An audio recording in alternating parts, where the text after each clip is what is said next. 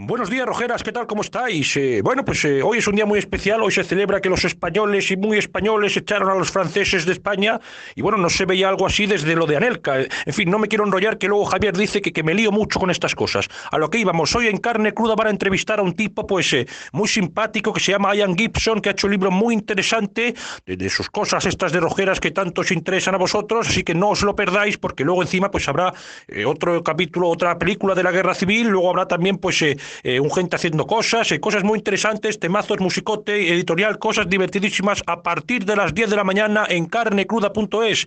Ale Rojeras, disfrutadlo votado.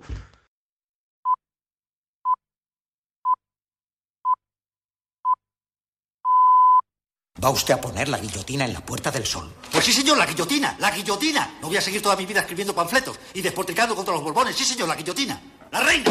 ¡Zas! Guillotina. Los chulos de la reina. ¡Zas! Guillotina. Los chulos del rey. ¡Zas! Guillotina. Los ministros. ¡Zas! Guillotina. Los obispos que los rodean. Guillotina, guillotina, guillotina, guillotina. Todo guillotinado. Sí, señor, la guillotina. ¿Ha terminado usted? Sí, señor. Vamos a comer. Welcome to Carne, Carne Cru- Cruda, Cruda, the album. Join us for danger, excitement, innovations, and emitiendo desde los estudios Cudi para toda la galaxia, en colaboración con el diario.es. Carne cruda. La República Independiente de la Radio.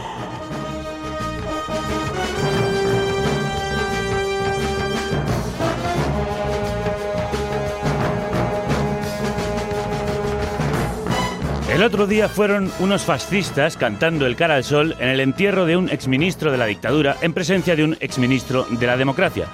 Y otras veces son fachas que levantan orgullosos el brazo y agitan la bandera del pollo, políticos y tertulianos que defienden abiertamente monumentos y calles franquistas, o jueces que llaman víctima del terrorismo al asesino Carrero Blanco. Ninguno siente bochorno por hacer apología de un régimen golpista y una dictadura genocida. No sienten reprobación por enaltecer a unos criminales que dieron un golpe de Estado contra el orden constitucional, provocaron una guerra civil que destruyó el país e impusieron durante 40 años un sistema totalitario. No sienten vergüenza porque este país no se la hace sentir, porque este país no recuerda que el franquismo fuera así, no recuerda que fuera para tanto, no recuerda que fuera gran cosa. No exageremos, lo recuerda como una plácida dictadura, 40 años de paz, mira, cuéntame, tampoco se estaba tan mal. Con Franco había más seguridad, no había tanta delincuencia, con Franco no había pobres ni había corrupción. Y ahora todos dicen que corrían delante de los grises, pero Franco murió en la cama. Será porque los españoles lo querían, etcétera, etcétera etcétera. No sienten vergüenza porque este país no se acuerda de que el franquismo mató y torturó durante cuatro décadas. Los franquistas no tienen vergüenza porque este país no tiene memoria. El blanqueamiento del pasado a través del olvido forzoso ha sido un éxito. Los franquistas y sus herederos han conseguido imponer la atroz versión de que necesitábamos un golpe de Estado y una dictadura militar que apaciguara un país ingobernable por culpa de la democracia han hecho creer a los españoles que es lo mismo la represión contra unos sublevados que los asesinatos de los militares golpistas, que es lo mismo defender la democracia que atacarla. Es como si los fascistas no hubieran sido tan fascistas como el resto de los fascismos europeos, como si los franquistas no hubieran derrocado un orden constitucional provocando un derramamiento de sangre de medio millón de víctimas y 40 años de dictadura, atraso, censura, asesinatos y tortura. España ha olvidado lo que el franquismo le ha hecho a España. La impunidad no es solo judicial, la amnistía también es social. No solo no recordamos, en muchos casos ni sabemos. Este país no sabe de los más de 130.000 cadáveres que los franquistas mandaron a las cunetas y a las fosas comunes. Este país no sabe que somos el segundo país del mundo con más fosas comunes solo después de la Camboya del terrible Pol Pot. Desenterrarlas no es reabrir heridas, sino cerrar las de quienes aún las tienen. Abrir las cunetas es abrir las páginas de nuestra historia para que sepamos lo que el franquismo le hizo a los españoles y para que no permitamos que nadie nunca más lo vuelva a hacer ni se enorgullezca de ello. Ningún país digno y maduro permite que los asesinos y sus herederos se rían de las víctimas. Ellas no merecen que este país siga viviendo cara al sol, cegado por la mentira y de espaldas a la memoria. Tampoco el resto lo merecemos. No hay futuro sin un pasado que lo engendre. Como dice el verso que da título a la novela que os recomiendo y que acabo de terminar, El vano ayer, de Isaac Rosa, imprescindible recuerdo de los crímenes de Franco, el vano ayer engendrará un mañana vacío, dice Machado, y por ventura, pasajero. Adivina. Adivinanza. Más vieja que la esperanza. Más común que la chicoria. Ella es la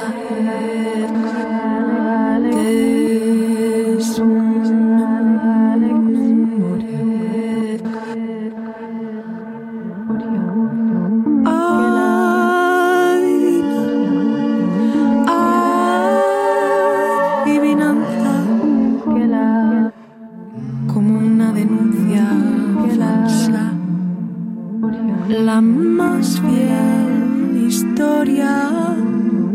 No siempre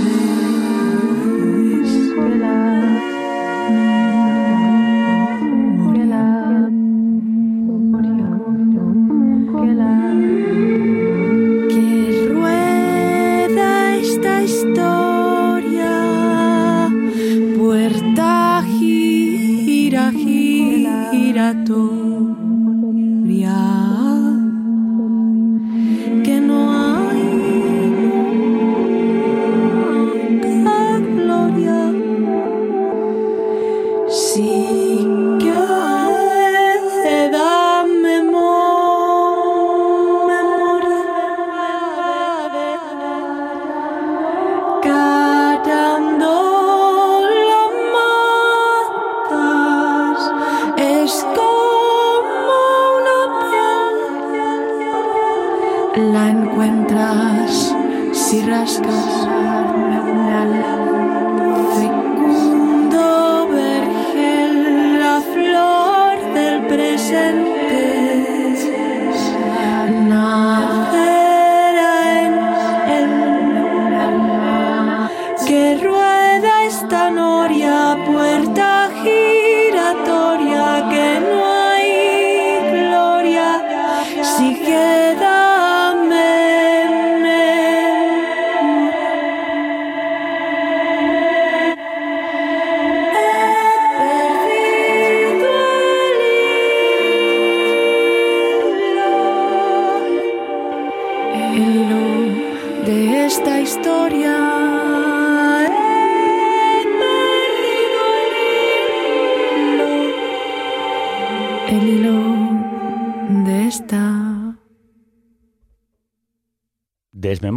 Es la palabra que ha olvidado. María Arnal, que canta junto a Marcel Vallés en esta maravilla titulada así, Desmemoria. Voz y guitarras son las bases de este proyecto que aúna la memoria del pasado y de las raíces musicales mediterráneas con la mirada al futuro y a la vanguardia. Se estrenan con un disco deslumbrante, 45 cerebros y un corazón. El nuestro lo tienen por completo entregado a ellos, gracias a temas como este. Contra la desmemoria de este país lleva toda la vida luchando el hispanista y humanista Ian Gibson. Biógrafo de Lorca, Salvador Dalí, Antonio Machado o Primo de Rivera, Quijote contra los molinos del olvido a los que vence en su última obra, Aventuras Ibéricas, un recorrido profundo e irreverente por esta piel de toro. Corría el mes de julio de 1957. Yo bajaba por la Francia central en tren hacia España, país para mí todavía desconocido. Tenía 18 años. Fue entonces cuando intervino el que llamo factor Doñana. Me explico rápidamente. Mi pasión, gracias a mi padre, era la ornitología, y en primer lugar los ánsares o gansos salvajes, esos grandes y huraños pájaros nómadas que nacidos en las tundas primaverales de Escandinavia pasan el invierno reunidos en grandes bandadas, en Europa antes de volver en marzo o abril a sus lares nórdicos para repetir el ciclo. Iba a verlos en las marismas cerca de Dublín y me fascinaban. Cuando me enteré por un conocido naturalista de que casi 100.000 ánsares comunes invernaban en el coto de Doñana, apenas me lo podía creer. ¿Tan al sur iban? Gracias a aquel tipo rubicondo y entusiasta a quien nunca volvería a ver, la balanza de mi vida se acababa de inclinar a favor de la península ibérica y me enrolé en el departamento de español en vez del de italiano, del que iba a ser mi alma mater. Sentado ahora en mi despacho del madrileño barrio de, la, barrio de Lavapiés, mientras escribo esto y escucho los chillidos de los vencejos que pasan raudos delante de mi ventana, vuelvo a revivir aquella experiencia trascendental. Es como si ocurriera ayer, y eso que ha transcurrido casi seis décadas desde entonces.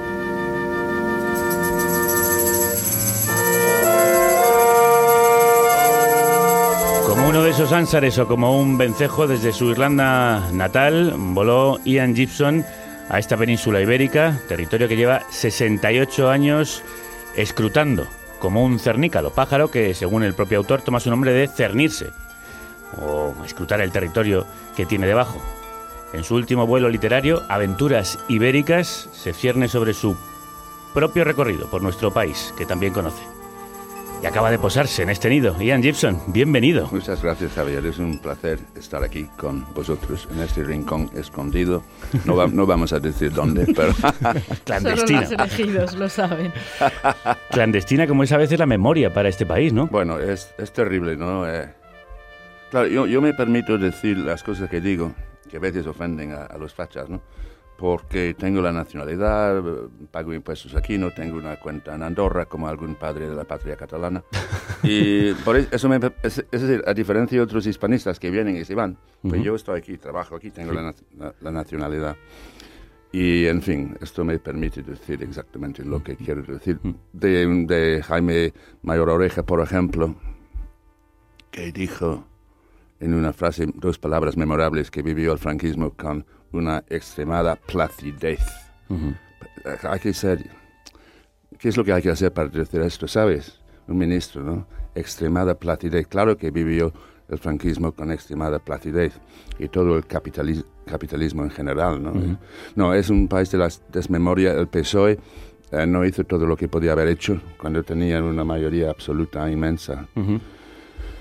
Y ahora dicen que no, no fue posible y tal, pero no, no quitaron los símbolos y no, no pusieron en marcha esta reivindicación. 40 años después de aquellos 40 años que algunos llamaban de paz, pero que fueron de terror para muchos, Sí. todavía no es momento de hacer desaparecer todos los símbolos, de hacer desaparecer el Valle de los Caídos como símbolo del fascismo. Es, es el momento de hacerlo y, y si no se hace ahora, España va a perder crédito en el mundo. Es realmente vergonzoso esta especie de apatía, ¿no?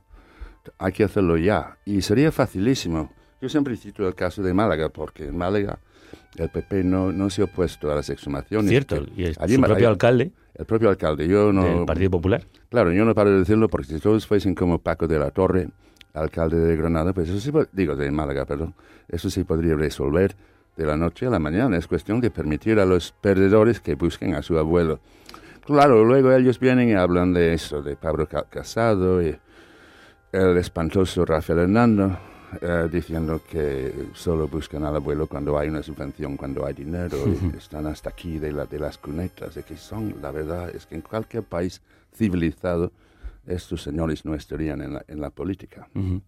¿Y, y tienes esa misma sensación que tengo yo de que España desconoce lo que el franquismo le hizo a España? Hombre, eh, yo creo que hay un desconocimiento radical, ¿no? Pero eso tampoco se enseña bien en las escuelas. Es decir, que tienen que actuar ahora. Eh, sería facilísimo, perdón si vuelvo a, a- a Málaga, ¿no? Ahí a Paco, en Francisco de la Torre, ¿no? Es decir, es- esta gente en general se, se dice católica, ¿no? Es que realmente es terrible, ¿no? Eh, el cristianismo es eso, de, de, de amar al prójimo, por lo menos de respetar al prójimo, ¿no? Sería facilísimo, no hay ningún problema. ¿Cuándo murió Franco? El año 75. Eso se podría resolver fácilmente permi- permitiendo a los, a los perdedores que buscasen a su, a su gente. Claro, lo tendría que hacer el Estado. Pero sería facilísimo. Sería lo cristiano, lo católico, ¿verdad? Y no hacerlo es lo anticristiano. Estos señores que se llaman, que tienen la boca llena de catolicismo y cristianismo, realmente es- son uno- unos pecadores mayores, ¿no? Porque lo cristiano es amar al otro, es la fraternidad. Sería facilísimo. Y si lo hacen, y si no lo hacen, digamos, estamos perdidos, hemos perdido el tren, pero si lo hacen, España ganará muchos puntos en el mundo. será un ejemplo de ética, ¿no? Mm. Como han sido otros eh, países que han sufrido la represión, la tortura y el asesinato de regímenes fascistas. Pero claro, nosotros- como Portugal, por ejemplo, que tiene un museo de la memoria en plena Lisboa que es impresionante. En, en la misma cárcel, ¿no? Veis el calabozo, la tortura, todo eso, con testimonios poéticos y, y grabaciones. eh, realmente me quedé impresionado cuando vi Portugal, Lisboa, ¿no? Y también lo mismo en Santiago de Chile, ¿no? Y en Argentina. Sí, ahí están los propios nazis en Alemania. Bueno, aquí donde está el Museo de la Memoria. No, no, es que aquí parece que fueron realmente 40 años de placidez, como dice Mayor Bueno, Oreja. a mí yo quiero que la gente eh, recuerde esa frase de Don Jaime, ¿no? Extremada placidez, textual. Es decir, esto... Sí, bueno, uno tiene, hay que ser gilipollas para decir Sí. eso, ¿no? pero, hay que tener una insensibilidad profunda, ¿no? histórica y humana. Todo lo contrario de lo que tiene Ian Gibson, con que queremos recorrer eh, también los 60 años de su memoria por España en estas aventuras ibéricas, a las que se une Rocío Gómez. Usted llegó a España en el, en el 57 y llegó sin saber, como hemos leído antes, persiguiendo unos, a unos gansos salvajes. Sí. ¿Qué sabía en ese momento de nuestro país? No sabía nada, no sabía casi nada, no, nada. Es que había hecho un año de gramática española, porque yo empecé desde, desde cero con los 18 años, ya sabía francés, había que elegir una segunda lengua, y que en este caso el mío fue el español, había una, la disyuntiva italiana, italiano o español, en fin. Eh, yo no sabía nada. Llegué a Madrid, concretamente al barrio de Argüelles, pasar el verano con una familia española, aprender el idioma y ir a un curso de verano. Y bueno, me di cuenta, me, me fui dando cuenta poco a poco de que había mucho miedo. Vi a los grises, vi algún pequeño dis- disturbio, vi su actuación. Luego no llegaban los periódicos extranjeros algún fin de semana y esas cosas. Y luego la gente tenía miedo, de- desde luego.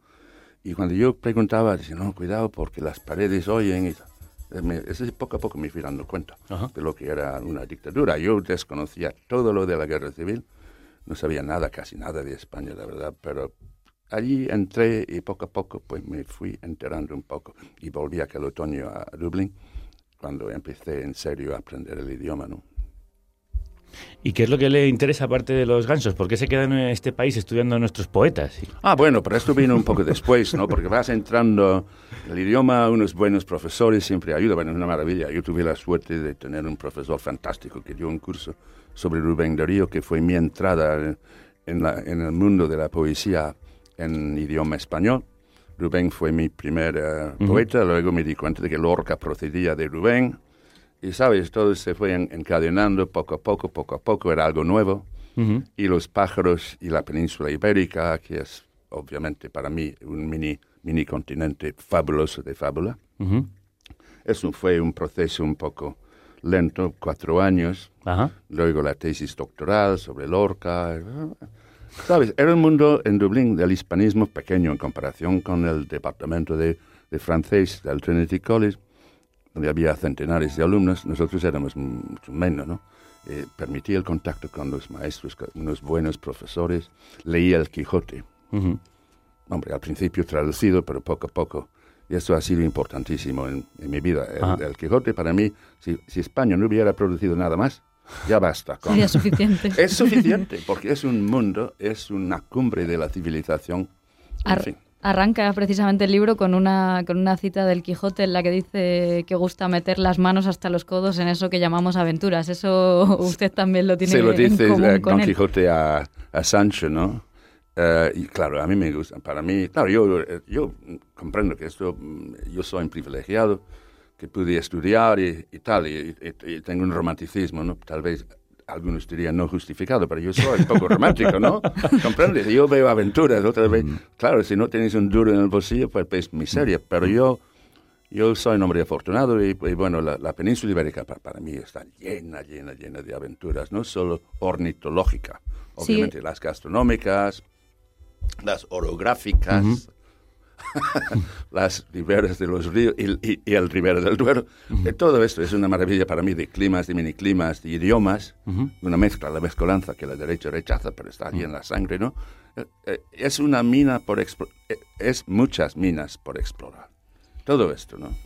Arranca el libro también con una serie de curiosos impertinentes que usted llama aquellos viajeros que vean en España un, un, un- un país romántico, un, el enclave entre Sí. Oriente y Occidente. ¿Qué- Sí, sí, sí, sí, ¿Sigue ellos mismos eso? Bueno, ¿España para usted? Sí, sí, un, poco, ¿no? Hombre, veo mucho más, pero es innegable que el siglo XIX aquí eh, se produjo, hubo un, descu- un descubrimiento en Europa, el descubrimiento de la Alhambra de, de, la, de, de Andalucía, de Oriente en Occidente. Pero claro, Italia no tenía eso, ¿no? Porque todos los ingleses iban a, a Italia, a Francia, a Austria y tal. Y un día, pues, alguien, a alguien se le dio por mm, bajar un poco más al sur y a la, a la península ibérica encuentran eso que no se esperaban, que es la, la Alhambra, ¿sabes? El Generalife, los jardines de Sevilla, todo eso. Y esto, esto fue un descubrimiento maravilloso. Y todo el tema romántico surgió y empezaron a llegar los ingleses. Y claro, Francia es un país mucho más centralizado, con mejores eh, carreteras entonces, ¿sabes? Se transitaba con facilidad. España era todo lo contrario, el, el segundo país más alto de Europa, con carreteras, si existían, pues eran bastante malas. Y, y bueno, todo eso fue un descubrimiento. Y toda la, la pululante vida natural de la península, sus gentes, y el, el pueblo llano, digamos, porque a los ingleses no les gustaban lo, los políticos de entonces, los líderes de, de la aristocracia. Tenían ¿no? buen ojo. Preferían, sí, preferían compartir un puro con un contrabandista o con un, mandal- un- o andaluz normal, hablar, Ajá. lo que todavía tiene el país, esta facilidad de acceso a su gente. ¿no? Y estos curiosos impertinentes descubren la particular idiosincrasia de un país tan, tan complejo y tan apasionante como el nuestro. Entre sus pertinaces observaciones sobre los españoles, Swinburne descubre que no le gustan para nada las visitas de los extranjeros, a quienes atribuyen siempre un motivo encubierto, siniestro. En cuanto a su alegada pereza, no está de acuerdo. Es que no hay trabajo, la administración es pésima y la enseñanza, a todos los niveles, un desastre. Se fija en un puente roto y observa, no es este el país de las reconstrucciones rápidas. Le apena constatar que desde, desde hace tiempo el genio español se encuentra cubierto de rumbre.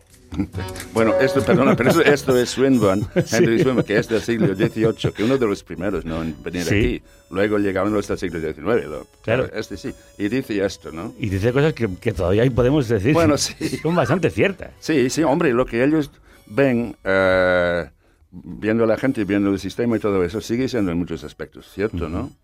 Ven que el español, el carpe diem, el vivir el momento actual, hablando, porque si escucha, si escuchaba menos, eso también lo notaron, ¿no? Todo el mundo hablando, hablando, hablando con una vitalidad arrolladora, que sigue siendo lo mismo. Eh, hoy, el hoy, porque el futuro no existe. Um, eh, el futuro no existe porque los políticos son un desastre. Eh, hay guerra tras guerra, las guerras eh, carlistas que vendrán, el trienio liberal. Las siempre vuelven, siempre vuelven los borbones y lo siguen haciendo. Y en todas esas cosas pues van observando. Sí. La- porque claro, ellos son británicos, ellos son los mejores.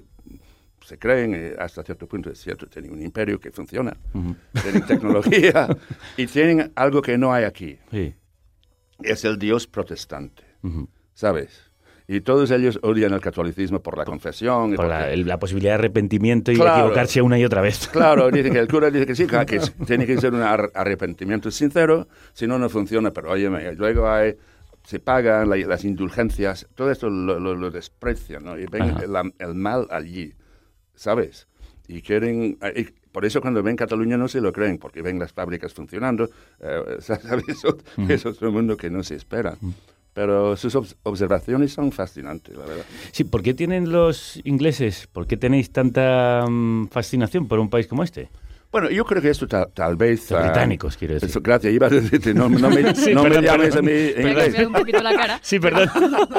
Pero ha mantenido la compostura. Yo no, soy- yo no he Sí, sido sí. nunca... Los británicos, ¿no? eh, eh, había- me niego a hacerlo, y más ahora.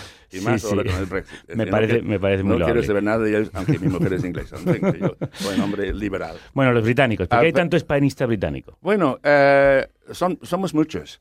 Em, pero un momento, cuidado, porque también hay muchísimos, no sé cómo se llaman, i- i- italianistas y francesistas. No, Ah, no, no sé, no hay sí, palabra, sí. ¿no? Es decir, los, los departamentos universitarios de allí llevan muchos siglos funcionando. Ellos han tenido una, una paz y Mm. una, unas posibilidades de, de seguir creyendo en el futuro. ¿no? Eso Ujú. ha creado mucha cultura. De modo, yo creo que a lo mejor, a lo mejor, No lo sé, a lo mejor hay más gente estudiando temas italianos, Ajá. o franceses o alemanes, no lo sé. No, no sabría decirlo, jamás he hecho Mm, esta investigación. Pero tal vez los españoles exageráis un poco diciendo, pen- pensando que solo vosotros sois interesantes, ¿no? Pero no, no es el caso. No, bueno, pero tenemos a grandísimos nombres de grandes escritores que br- británicos, de origen británico, que han estudiado, que son muy, muy buenos hispanistas. y No, que no, claro tenido que sí, que ha habido una gran tradición, Una tradición, que no se ha roto nunca.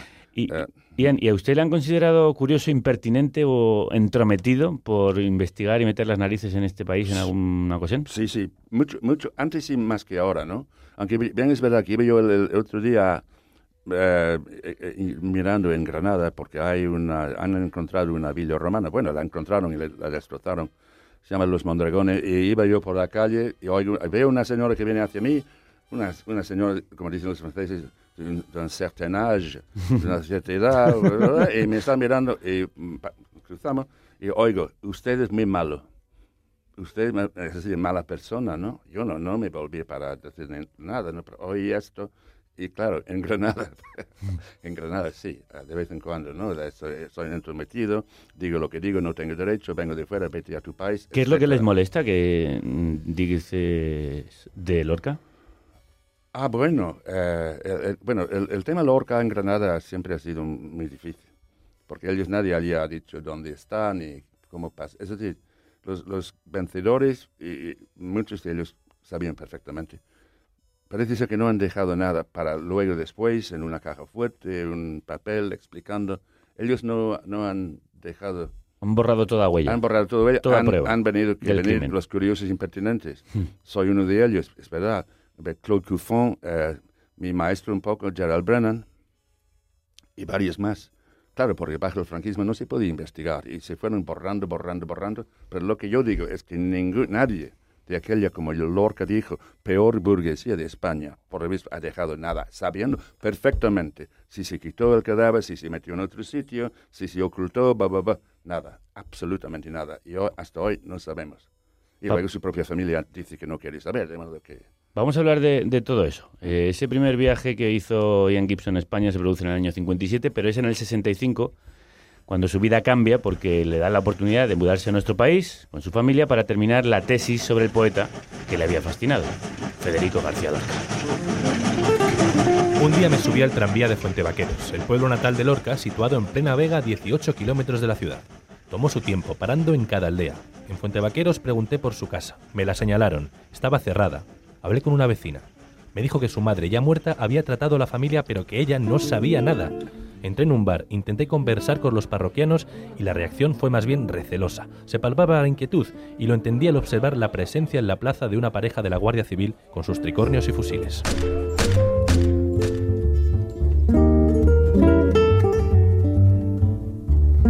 Usted llegó para acabar su tesis sobre Lorca y acabó investigando su paradero, el paradero de su cuerpo y las circunstancias de su asesinato, pero era 1965 y Franco seguía vivo.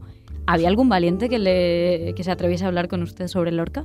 Bueno, eh, mi preocupación, eh, bueno, primero mm, llegué allí, empecé con la tesis, bueno, estaba con la tesis, eh, iba mucho a la Vega de Granada a, a hablar con los campesinos, a ver si podía grabar alguna canción popular, porque también es uno de los, de los ingredientes fundamentales de la obra Lorca. Pero entre tanto, pues yo me iba haciendo amigo de algunos, al- algún viejo republicano represaliado, me, me fueron presentando y poco a poco la gente me hablaba con cuidado, ¿eh? de, no solo del asesinato de Lorca, Ajá. sino de lo que había pasado allí, porque allí fusilaron a tal vez 6.000 o 7.000 personas.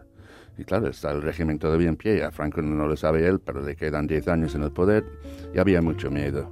Pero poco a poco sí me fueron hablando, ¿no? Y contando. Y un día, un buen día, pues me di cuenta de que podía aparcar un poco la tesis y, e investigar eh, la represión, porque claro, yo estaba allí con un año sabático, tenía un coche, algún dinerito, otra vez repito que he sido un... Este dinerito ya no lo tengo, pero entonces tenía algo, ¿no? y mucho menos en Andorra, ¿no? Eh, esto, me di cuenta de que casi era una obligación moral investigar, pudiendo hacerlo yo y otros no. De modo que empecé allí y fue un cambio profundo en mi vida.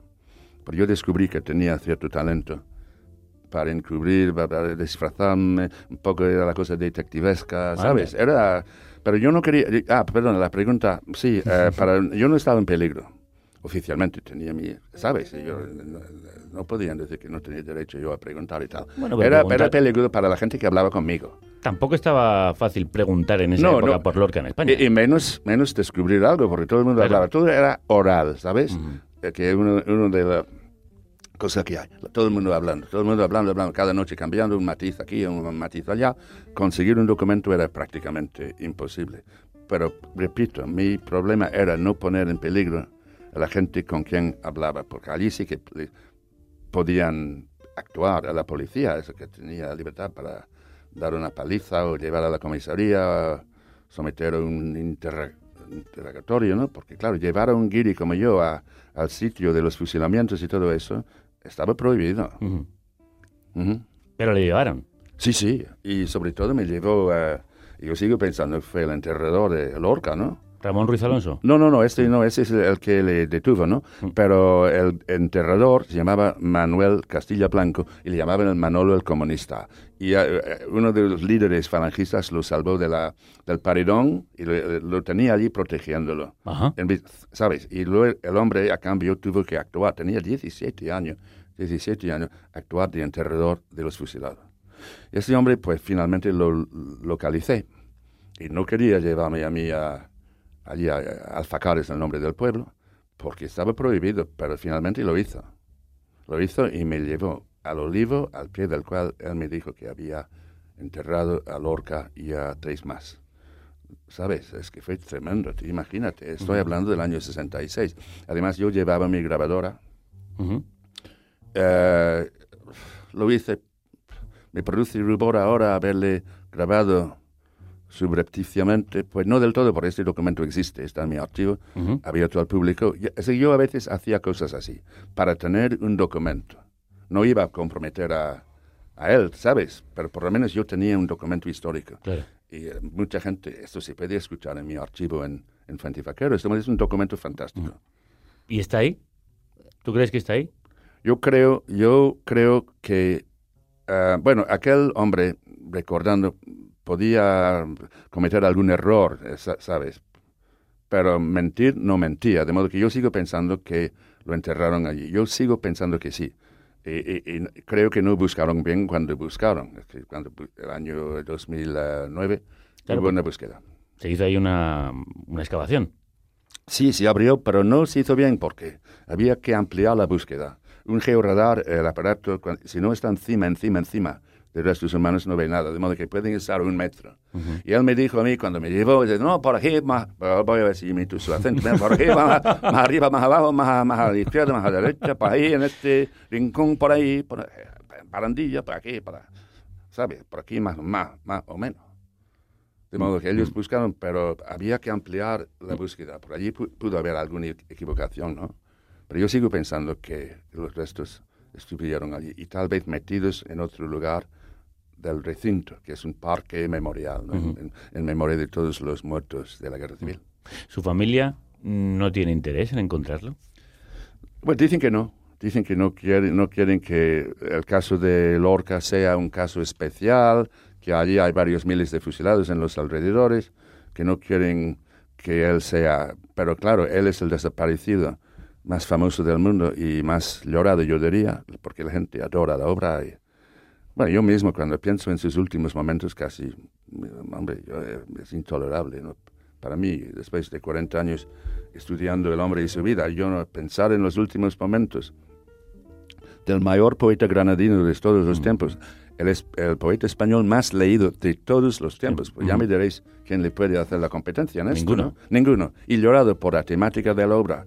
Lorca siempre al lado de los pobres, de los que sufren, de los que padecen persecución, de los negros, los gitanos, los judíos, las mujeres. Ah, todo esto y, y- y- y no, y la familia dice, bueno, no, no, no queremos que...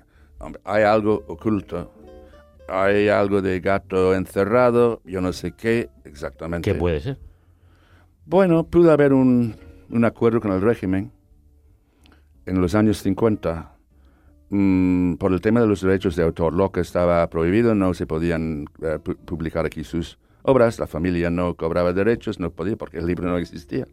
Y pudo ser que hubiera, eh, ahora estoy haciendo de malo, eh, un acuerdo con el régimen. A cambio de derechos, pues os permitimos buscar el- el- los restos, no lo sé. Ujú. Yo creo que hay algo que no sabemos, pero yo creo que lo, lo vamos a saber. ¿Ah, sí? Ujú. ¿Por qué? Bueno, porque yo creo que hay varias pistas que se pueden seguir. Yo personalmente creo saber dónde está dentro del recinto eh, del parque, ¿no? Mm. Porque si- sabemos que los restos, creemos saber que los restos se metieron en otro sitio. Eh, pero en fin, como nadie me pregunta y no hay ninguna... Estamos- yo estoy preguntando ávidamente. esas, esas pruebas la- sí. las, las tienes, crees que tienes ya Yo el tengo, paradero. bueno, tengo información, pero yo sigo, no, hombre, de vez en cuando me llega una pista y digo, bueno, voy a seguir un poco esta pista a ver qué pasa, ¿no? Ujú. Y creo tener información que sería muy útil si alguien me, me- me- me la pidiera, pero por el momento no, nadie, es decir, la Diputación no me, no me, porque eso está en manos de la Diputación de Granada, la Diputación provincial, ¿no? Y claro, pues por el momento nadie de la Diputación me ha preguntado o pedido información, pero eso se podría hacer en cualquier momento. Sería muy fácil con un georadar eh, buscar en todo el recinto. Esto no, no costaría mucho dinero. Es, es decir, sin excavar nada, saber si hay restos en otro rincón del recinto. Pues que- Tú me vas a preguntar más, lo sé, pero... Sí, ¿Quieres esa- saber más? sí, ¿y cuál es el enclave exacto y por qué nadie quiere desenterrar a Lorca cuando es como. Bueno, no quieren molestar a la, la familia. Claro, estamos en este momento esperando la llegada a Granada de los papeles de la Fundación García Lorca. Han levantado un edificio fantástico en el centro de, de la ciudad con muchos problemas porque ha habido inversión extranjera y ha habido un Ujú. desfalco, ha desaparecido el brazo derecho de la presidenta, no se sabe qué ha pasado con los millones, pero en fin, y la- yo creo que el ayuntamiento, ni, la- ni, ni el ayuntamiento, ni la diputación quieren ofender, no quieren tener un problema con la familia. Tal vez si llega el archivo y se, se van calmando las aguas y tranquilizando, pues tal vez entonces empezarán a decir, vamos a ver, sí, porque es bastante vergonzoso Lo es. que Granada no haya encontrado su poeta. Porque la gente quiere ir, hay mil versiones, no, está en Nerja, ah, no, no, está en el- la cripta de la Catedral de Granada, está en otro lugar. y bla, bla. No hay nadie allí que no tenga su teoría. Eso no es bueno ni para la familia, ni para el poeta, comprende, ni para ni para España. el país, ni para el país. Claro. Vamos a hablar de otro poeta que tiene una relación con Lorca y que sufrió también la represión franquista. Rocío, cuéntanos. Se llamaba Estepan Urquiaga, más conocido como La Guaseta, y fue el primer poeta vasco en traducir a Lorca. Aunque La Guaseta era Berchale, nacionalista vasco, conservador y católico, encontró una fuerte inspiración en el poeta de Granada, republicano y de izquierdas. La poesía y la muerte temprana a manos del bando franquista les unió a ambos, como cuenta él, un espectáculo de música, poesía y danza que, busca las conexiones entre La Guaseta y Lorca. He hablado con John Cámara, que es su director, y John Cortázar es catedrático de literatura vasca en la Universidad del País Vasco y especialista en este poeta que inspiró la película La Guaseta a los Cuatro Vientos.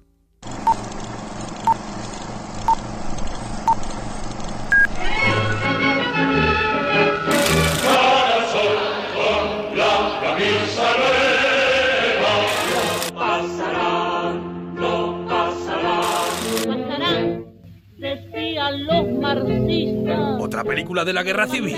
Sí. Otra película de la guerra civil. Una cápsula para recuperar la memoria 80 años después. Dos días más tarde del bombardeo de Guernica, se acerca a Guernica acompañando a un periodista francés y estando en las inmediaciones de Guernica, eh, los nacionales, eh, el ejército franquista, detiene a los dos. Su condena de muerte es inmediata. El periodista también al principio le parecía que la condena de muerte iba a ser inminente, pero al final, pues por intervención internacional eh, y tal, eh, le- lo único que le hacen es, pues eso, jurar que va a emitir la noticia tal y como le interesaba a los golpistas. Entonces, pues bueno, eh, gracias a eso le meten en un coche y le, les sueltan en la, en la frontera de, de Irún. ¿Quién es La Boseta? La Boseta es un poeta vasco. Nace en 1905, muere en 1937, fusilado en Vitoria por el ejército franquista.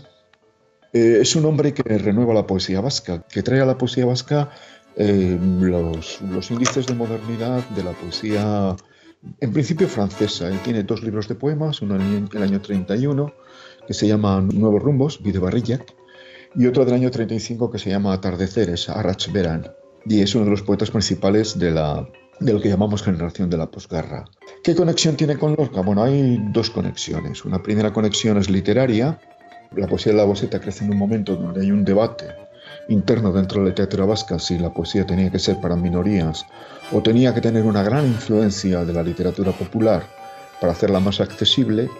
Y en medio de ese debate la Boseta tomó un camino intermedio, que es, bueno, sí, eh, utilizaré la literatura popular, la literatura popular vasca, para hacer una, una poesía que se pueda entender, que sea más comprensible, que de hecho no lo hace comprensible, pero bueno, intenta acercarse.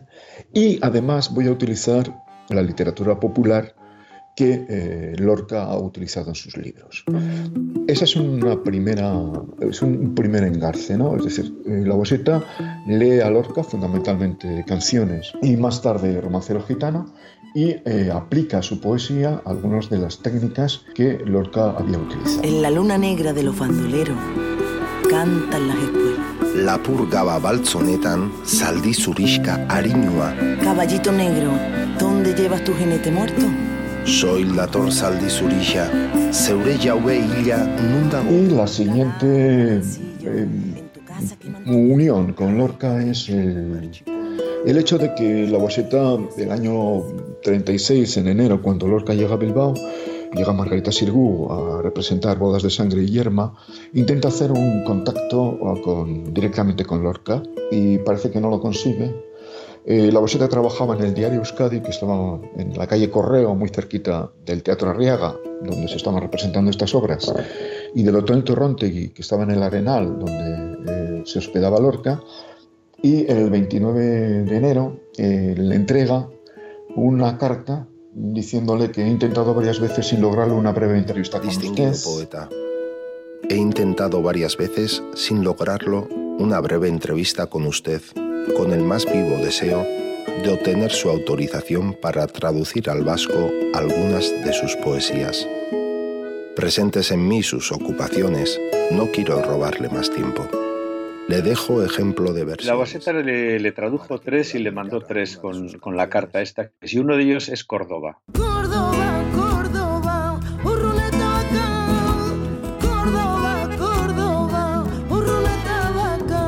Bueno, este espectáculo nace fundamentalmente, eh, la productora tiene interés en hacer algo que tenga que ver con el Lorca y la Baseta. Llama a John Maya, que es un improvisador, un versolari y escritor también. John Maya fue el que cogió la, la idea y la tradujo diciendo vamos a utilizar a Lorca y a la Baseta como símbolos y pues así nació. Se buscaron cómo identificar esos dos mundos. Entonces, pues eso, ahí tenemos una cantaora y un versolari. Y luego por otro lado tenemos pues eso, una bailaora y un danzari. ¿eh? Y luego pues la, la guitarra excepcionalmente bien tocada por, por Piti y el acordeón de, de Gorka Hermosa que es inmejorable. La siguiente actuación la tenemos este mes, el día 12, en Azpeitia, justo coincidiendo con las, con las fechas del fusilamiento de la Baseta, que fue fusilado el día 25 de junio. Tendríamos en Munguía, que es el lugar originario del poeta, y en Vitoria-Gasteiz, que es donde lo fusilaron. Estamos haciendo un poquitín también el, el esfuerzo para intentar sacarlo también de, de nuestras fronteras. Creo que el lenguaje que, que tiene el propio espectáculo es de carácter universal.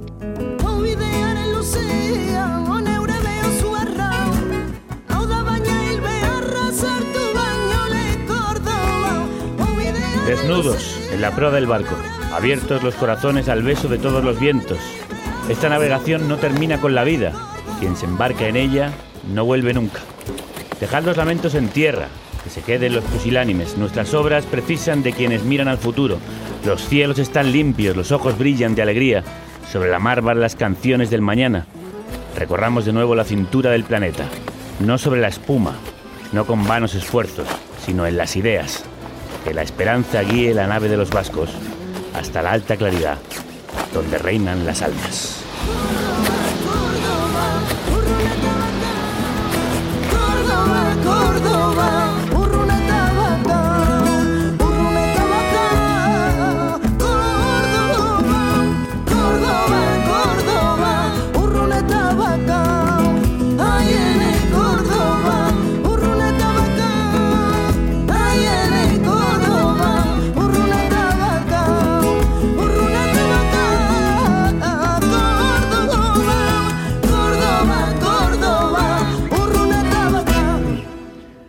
Escuchado el final de A la mar, poema de La Baseta publicado en 1931 y antes el extraordinario trabajo que nos ha traído Rocío sobre este poeta desconocido. Igual que es extraordinario el trabajo que ha hecho sobre poetas el gran Ian Gibson con quien seguimos charlando. Mm, ¿Qué le ha aportado a su vida todo el conocimiento de mm, Lorca, Machado, de los poetas? Pues, pues muchísimo, es decir, que iba a decir todo, pero muchísimo. Fíjate lo que es ser eh, biógrafo. Bueno, ya es mucho ser biógrafo de Antonio Machado, qué privilegio, ¿no? Mm. Pero ser biógrafo de un genio total como Federico García, pues te puedes imaginar, un, un chico, un joven de Dublín que no sabe dónde es a España prácticamente, menos Doñana y sus eh, gansos, pues de repente resulta que eres biógrafo de un poeta cósmico, yo diría cósmico porque no hay nada comparable que yo sepa en ningún lugar del mundo. Eh, eh, Lorca es increíble porque te metes ahí, estás en política, estás en música, estás en teatro, en poesía, estás en todo. En España, fíjate, escuchando esta maravilla que me ha fascinado, porque no sabía yo nada de eso. Eh, el éxito de Bodas de Sangre en el Teatro Arriaga de Bil- Bilbao, y, claro, él recorrió, pero nun- nunca estuve en Portugal, es extraño que sepamos, pero mucho- Cataluña mucho por Dalí. En fin, eh, a mí me ha dado todo y me siento muy agradecido. Hablando de Dalí, eh, precisamente cuando usted publica la biografía sobre Lorca, creo que Dalí se pone en contacto. Sí, sí. ¿Y, y qué, cómo fue aquel encuentro? bueno, fue, fue tremendo. eh. Es decir, que un día yo estoy en Madrid eh, y suena el teléfono y tal, y es el, es el brazo derecho de Dalí, que se llama Antonio Pichot, que, que murió hace, hace poco. Claro, se va muriendo la gente, ¿qué le vamos a hacer?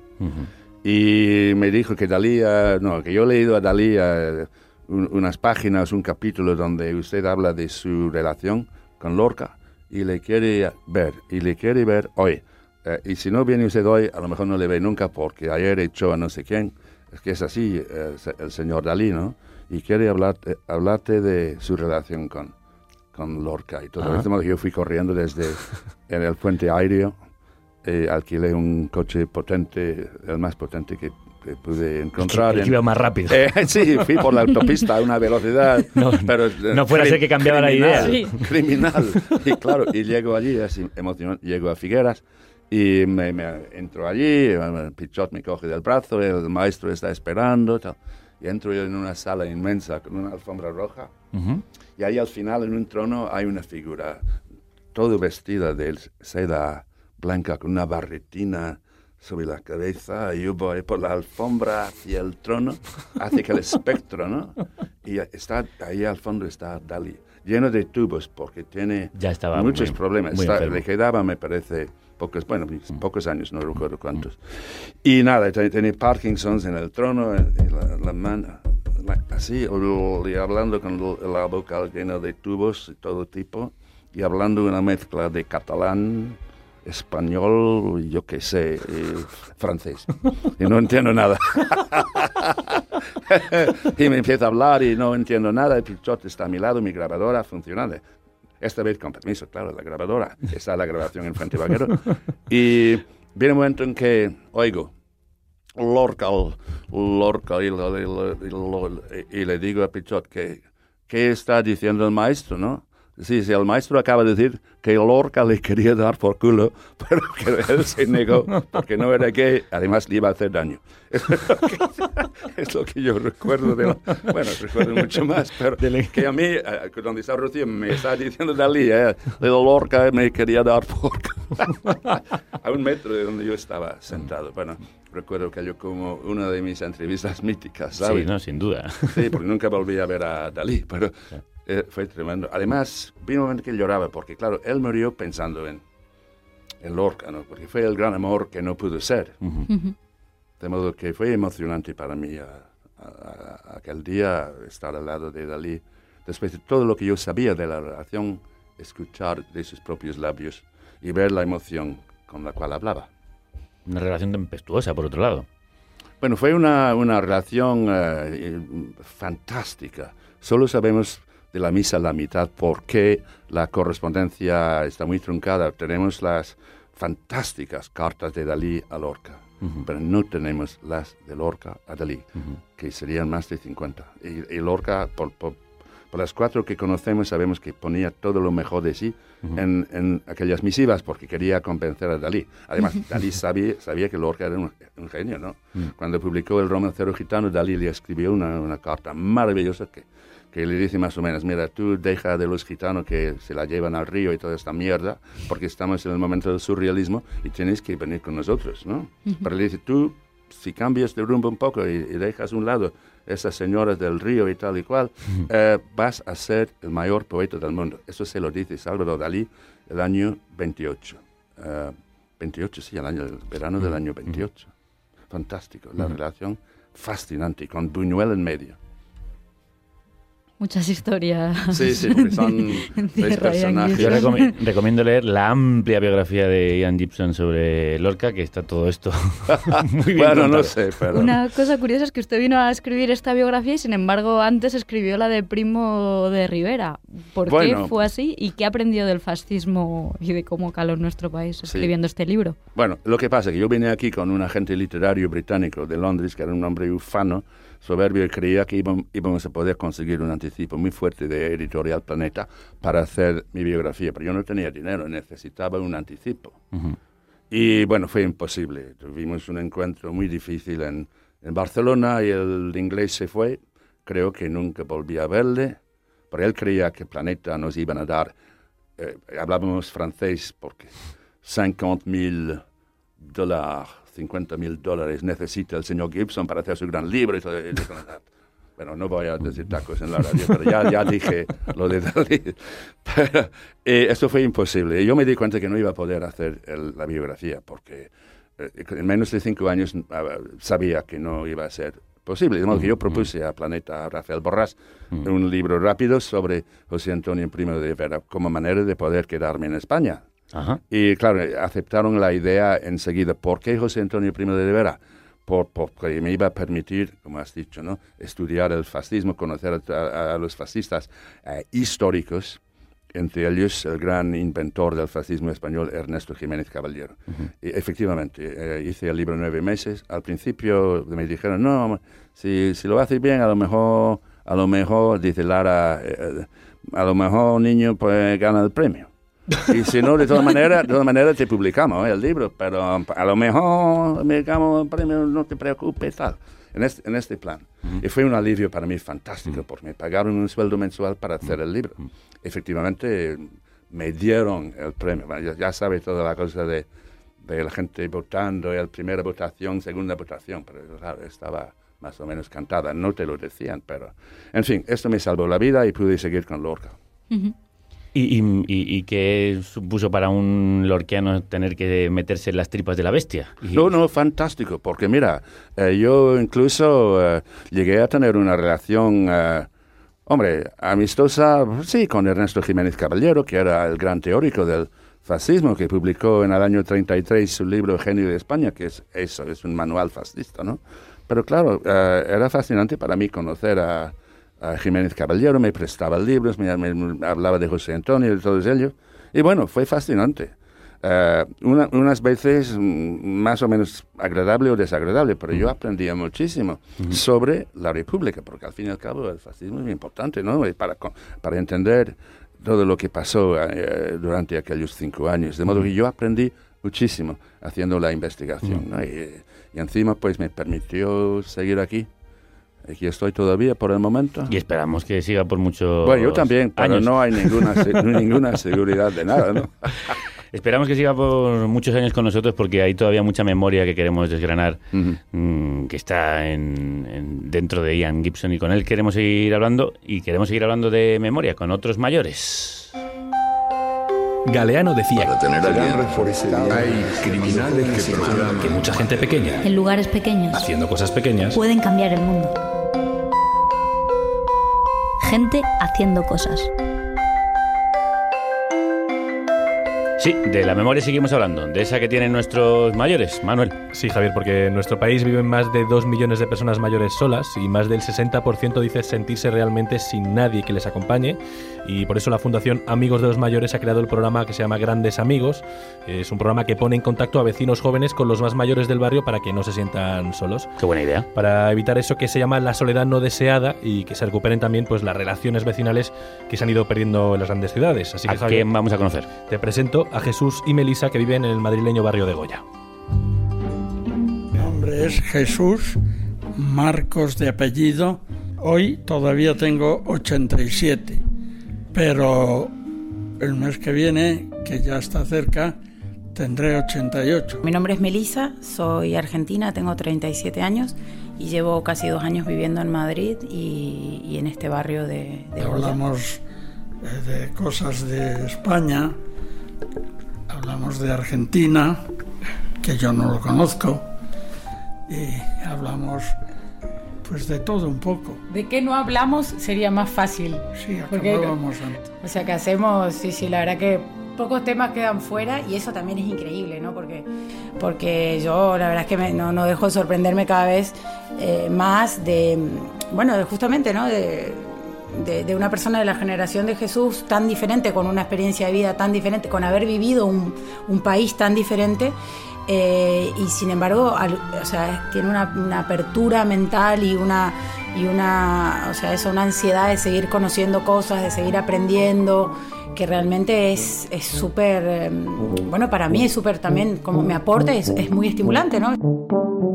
Elisa me, me- me da mucha juventud porque con esa simpatía que tiene, que es mucha, pues, pues qué sé yo, los ratos que pasamos y las charlas que tenemos, pues siempre son amenas y aunque mi experiencia no podrá ser nunca igual que la de ella, porque yo viví unos tiempos en los que no había los medios que hoy hay de trabajo.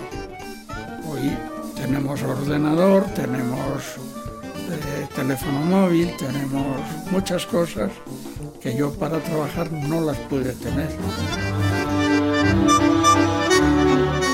Bueno, no le digo más que una cosa. Estoy hasta aprendiendo un idioma ahora. Pues estoy aprendiendo el rumano, porque me dijo el médico, cuando he tenido un poco de crisis de, de ansiedad, que una de las cosas que me interesaba a mí, para no, eh, mi cabeza no fuese un helicóptero eh, con pensamientos negativos, estudiar un idioma que fuese el más difícil. Y tengo también libros del euskera. Ahí en el, en el, en el giradiscos este tengo un disco. Aparte tengo un libro que está ahí, precisamente. Rumano de cada día se llama, ¿no? Sí. Que tiene un CD y todo. Y me lío con eso también. ¿Te atreves con algo? ¿Alguna Ah, palabra? Ahora mismo todavía no, porque estoy empezando. Puedo decir da. ¿Qué quiere decir sí? se, empieza por un sí, ves todo. Vamos aquí a un sitio, vamos a otro. Hemos ido a la Casa de Cantabria a oír un concierto A comer cositas de Cantabria. y a comer. A comer cositas de Cantabria. Sí, que es un buen deporte también. Pero bueno, siempre hay motivos que uno piensa... ¿Qué piensa? Silencio. Como en la música. La soledad es mala. Sí, porque siempre se dice, no, hay que pensar en positivo. Sí, pero bueno, vamos a ver. Pero ahora, ¿cuál es lo positivo en que pienso, puedo yo pensar? ¿En el futuro? ¿El futuro ya estoy? ¿Qué puedo pensar? Eh, eh, ¿Qué? ¿Qué hay de futuro? Pues entonces estas amistades, como Melissa, estas reuniones, estas cosas, es una alegría para los que vivimos solos.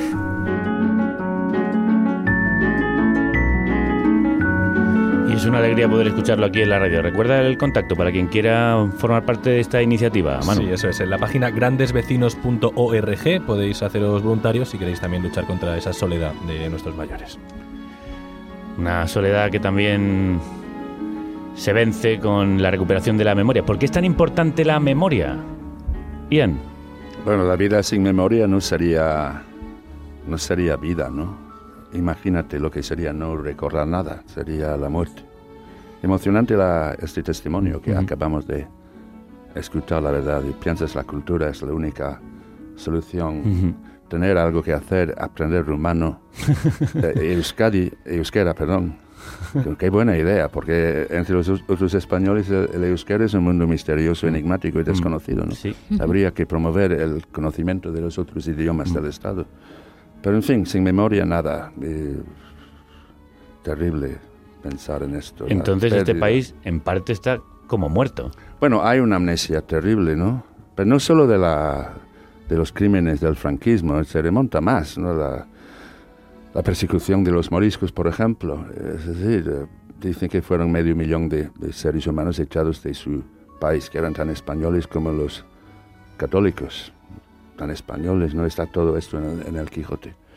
Eh, es un país que, y luego el rey, el, em, el ex eh, rey Juan Carlos, bueno, pide perdón a los judíos por la expulsión, pero los moriscos nada, y los judíos eran muchísimo menos. Es decir, ¿por qué los judíos y no los moriscos? Ese es un país que no está reconciliado consigo mismo. Y hay mucha amnesia, muchísima amnesia. Sí, un país que además que ha reescrito su historia como le ha dado la gana. Por ejemplo, con eso, con la existencia de los musulmanes en este país, que parece que eran extranjeros, cuando en realidad formaban parte de la península. Bueno, eh, ese es uno de los temas, bueno, no exactamente el tema, de- uno de los temas de mi libro, pero en fin, eh, sí, claro, que porque son muchos siglos, ¿no? Y luego está el idioma, eh, aquí estamos sentados en Madrid, que Madrid es un topónimo, eh, un topónimo árabe, La Mancha también lo es, hay decenas de miles de topónimos árabes que significan algo, este algo no lo sabe la gente porque no se enseñan los rudimentos de, del idioma. Oye, no, yo no estoy pidiendo que, que los niños tengan que aprender árabe para hablar árabe, sería fantástico, ¿eh? Pero, eh, pero por lo menos saber que acequia es una palabra árabe y, y no, no pone canal de irrigación que es latín, sino acequia, etcétera, 5.000 palabras en el idioma. Hombre, esto es una riqueza. Claro. Y no, por esto hay como un rechazo, ¿no? Porque esto viene con el, el odio al otro, la, la- la- la noción del cristiano viejo, la sangre aquí tiene que ser sangre limpia, no sangre que una mezcla de sangre judía. y todas esas cosas son chorradas y tonterías y errores y pecados. Claro, yo, yo una vez tuve una discusión con mi padre que se colocaba del lado de los cristianos. Dice, nosotros que echamos de aquí a los musulmanes. Digo, Ah, bueno. Pero ¿cómo que nosotros? Si nosotros probablemente somos judíos en parte, musulmanes por otro lado, cristianos, en fin, somos la mezcla de todo ello. Pues ¿Por, qué- claro. ¿Por qué estamos de repente los que hemos quedado aquí en España en el siglo XXI del lado de los cristianos y por qué no estamos Pues del claro, lado de todos eh, los que han estado en esta península? No, claro. Visigodos. No, no, no, no, claro, porque esto es la mezcolanza.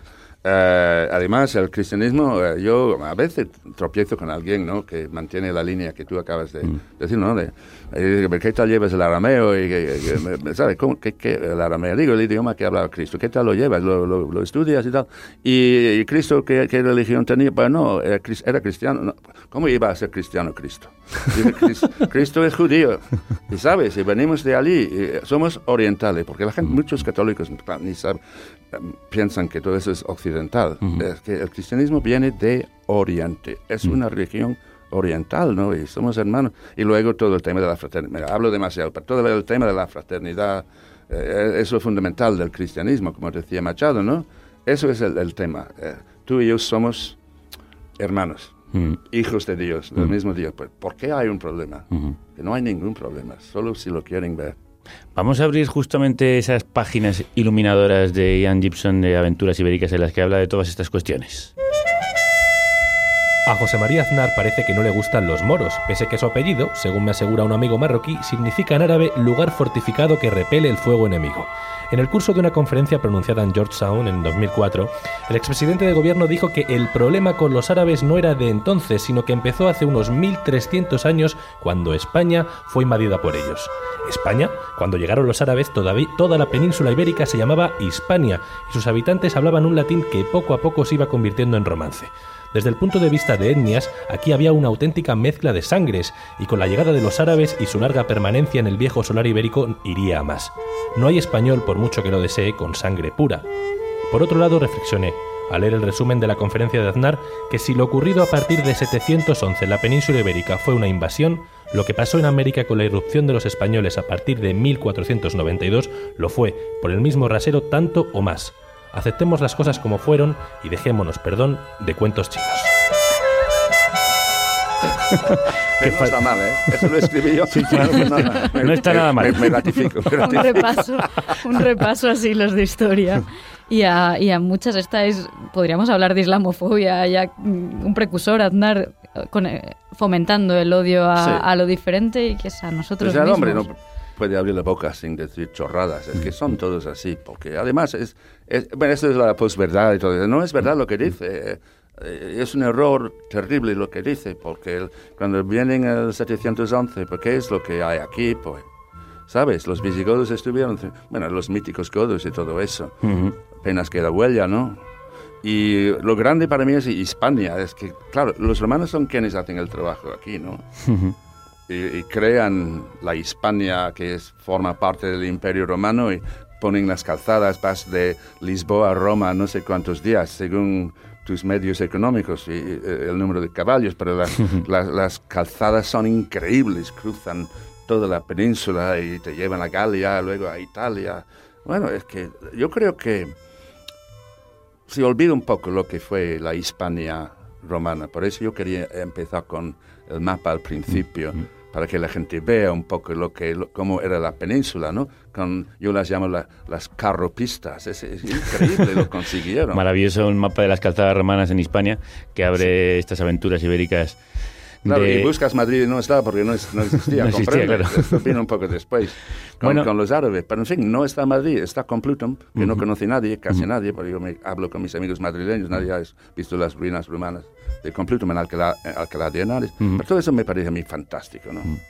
Usted llegó a Granada y ahora vive en Lavapiés, que es un barrio castizo y mestizo de Madrid. ¿Está Sí. preocupado por, por esta islamofobia, por ejemplo, por este racismo que se está alimentando desde Europa? Bueno, claro que sí, pero yo creo que aquí en el fondo el pueblo es tolerante, ¿no? Yo eh, recuerdo lo- la tragedia de Atocha y en mi barrio de Lavapiés pues, no hubo una reacción visceral, bueno, na- nadie iba a culpar a todos los, los árabes del, del barrio del- de la tragedia. Yo creo que España tiene en su memoria en algún lugar, eh, hemos hablado de amnesia, pero también ah, está allí el recuerdo de, de la mezcolanza, de la mezcla de gente. No es que fuera un paraíso, ¿no? La, la España antes de la caída de Granada, pero sí que había convivencia y mezcla de sangres y mezcla de idiomas y mezcla de culturas. Yo supongo que hay una especie de, de recuerdo subliminal tal vez de todo esto como Sancho con Ricote, Ricote en, en el, en el Quijote, que son vecinos, ¿no? Y Ricote sigue hablando árabe, pues hablan también español, hay una mezcla, él es el tendero del pueblo, buena gente, y bueno, yo creo que en el fondo eh, los españoles son tolerantes, ¿no? Hay una tolerancia. ¿No le preocupa el resurgimiento de los fascismos, de las intolerancias Claro. y de los nacionalismos? Claro, porque siempre pueden resurgir, es lo que pasa que... el- ¿Por qué el- está ocurriendo? Bueno, porque la gente, la gente tiene miedo a eh, los inmigrantes, la gente... La, hay una cosa terrible en el ser humano, que es esta cueva es mía y, y no, no, no toques la entrada porque te voy a abrir el canal, ¿no? Que somos animales peligrosísimos. Y cuando sentimos miedo, y, y luego las creencias en el más allá también son, suelen ser peligrosísimas, sobre todo los monoteísmos, ¿no? Porque claro, allí, allí estás lindando siempre con el fanatismo. Eso yo lo he visto en Irlanda entre católicos y protestantes. Eso lo he vivido yo, ojo, muy de cerca, lo que es el fanatismo religioso. De modo que todas esas razones, pues sobre todo el miedo, el miedo a perder eh, lo que, lo que tienes, la, la amenaza de que te arranquen lo tuyo, ¿no? E- Eso hay que superarlo con, con cultura. Pero claro, con la incultura de un señor como Aznar es muy difícil. ¿no? Aquí hace falta un gran pacto por la educación. Mm. Yo estoy completamente de acuerdo con, con eso. Y un gran pacto por la memoria. Sí, sí.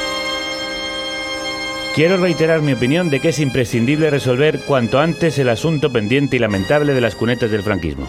El Estado no puede dejar abandonados allí los restos de quizá 130.000 víctimas, y mucho menos con el argumento, repetido ad nauseam por el PP, de que recuperarlos y darles decente entierro sería reabrir heridas. Al contrario, significaría el cierre definitivo de estas y la única reconciliación de verdad. ¿Por qué no emprender la aventura de hacer de España un país culto, tranquilo, dialogante, orgulloso de su mezcla de sangres, magnánimo, estudioso, inventivo y puente entre Oriente y Occidente? ¿O es que hay que estar de acuerdo con Larra y llegar a la conclusión de que tejer y destejer será aquí la norma eterna? Yo me niego a perder la esperanza. Nosotros tampoco, como dice mm, Ian Gibson en el cierre de sus aventuras ibéricas. ¿Cómo hacer que este país sea el que usted sueña, Ian? ¿Y cómo no perder la esperanza? Bueno, yo creo que esos brotes de que antes se hablaba, de los brotes de recuperación, y bro- hay brotes por todos lados. Yo creo, mire, yo creo en el diálogo. Aquí la izquierda se tiene que unir de alguna manera. Eh, eh, el PSOE se tiene que abrir hacia Podemos. ¿Qué, Es qué- qué- qué- PSOE? Porque bueno, usted ha apoyado al de Pedro Sánchez. Bueno, yo soy sanchista, pero yo digo sanchista con, con cierta pequeña risa hablando con Pedro. Bueno, yo soy sanchista. Bueno, soy más sanchista que susanista, ¿no?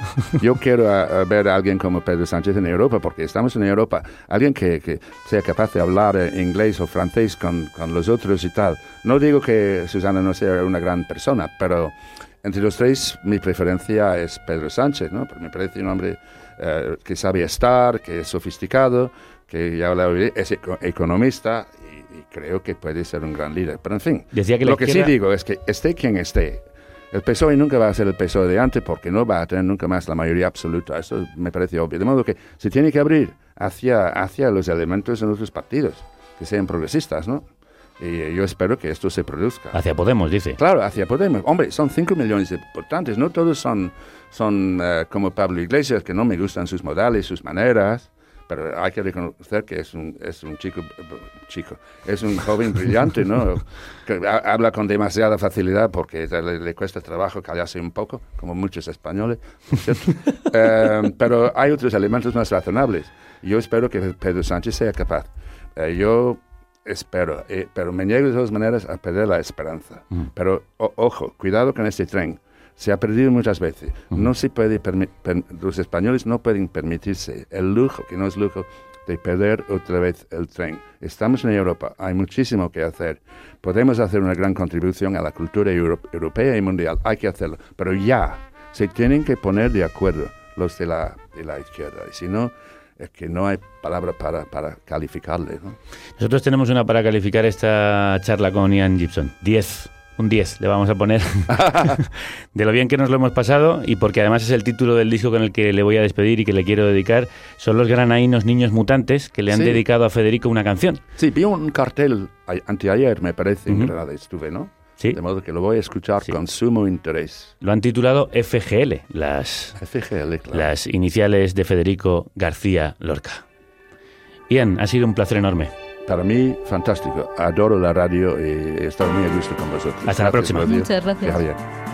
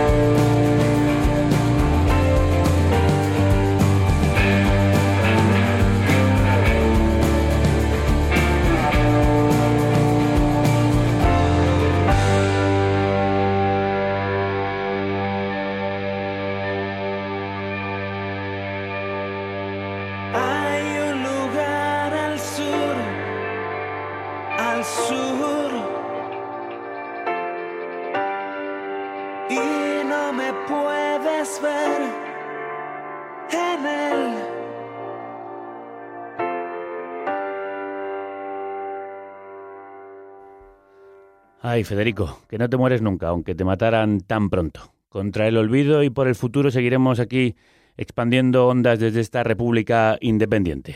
Hasta la próxima, que la radio os acompañe.